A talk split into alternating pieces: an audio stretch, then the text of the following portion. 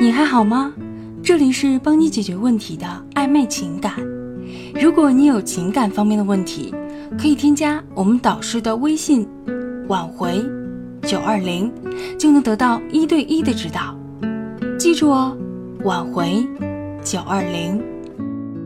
想要挽回，先改变你的这三种态度。一段感情的破碎，当然不只有一个人的问题，但是最后想要挽回的人，几乎变成了这段感情的低位者。有的人是因为吸引力不足变成低位的，有的人是因为作死变成低位的，而有的人则是因为有恃无恐，用麻木把自己变成低位者的。人在拥有的时候是发现不了自己的问题的，即便发现了，也很难有勇气承认。以至于要到最后失去了才开始后悔。换句话说，很多人的感情从一开始的甜甜蜜蜜、羡煞旁人，到后来的针锋相对、黯然分手，其实并不是感情本身有什么问题。要知道，除了感情本身，真正能影响感情的就只有背后的人。而你们双方的态度，是影响感情往好的方向还是往坏的方向走的最重要的东西之一。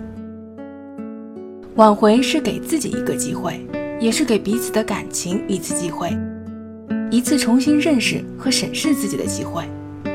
因此，你得把这当做重新开始，而不是回到过去。对方之所以最后做出分手的决定，这里的矛盾早已不是这一次的问题造成的。要让对方对你的态度发生转变，只是嘴上说说是没用的，你必须拿出自己的态度来。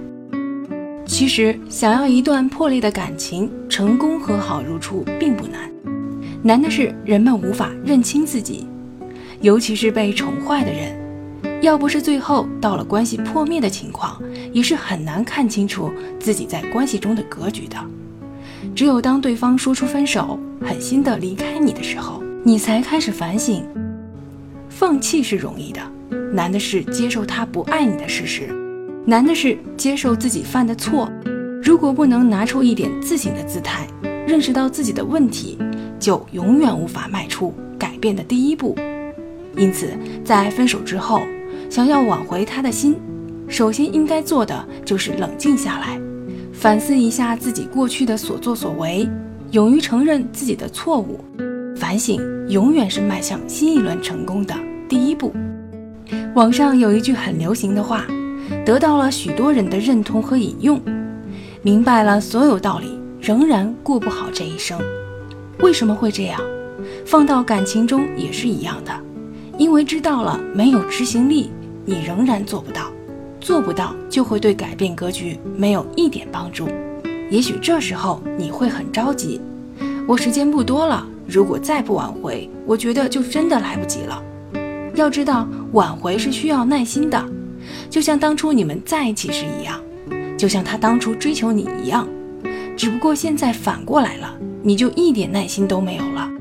停止焦虑吧，焦虑只会剥夺你的注意力，而对实际的状况改善没有任何帮助。要尽快行动起来，而这迈出改变的第一步，只能由你自己来做。最后一定要对自己有信心，不要不相信自己，毕竟感情是你自己的。幸福也是你自己的。如果你连自己都不相信，对挽回这段感情缺乏安全感，那么又有谁能保证你能成功挽回呢？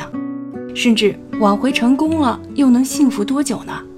所以，改变你的这三种态度，挽回慢慢来，幸福才能永久。点击上方关注，就能收听更多恋爱和挽回的技巧。如果你有情感方面的问题，可以添加导师的微信“挽回九二零”。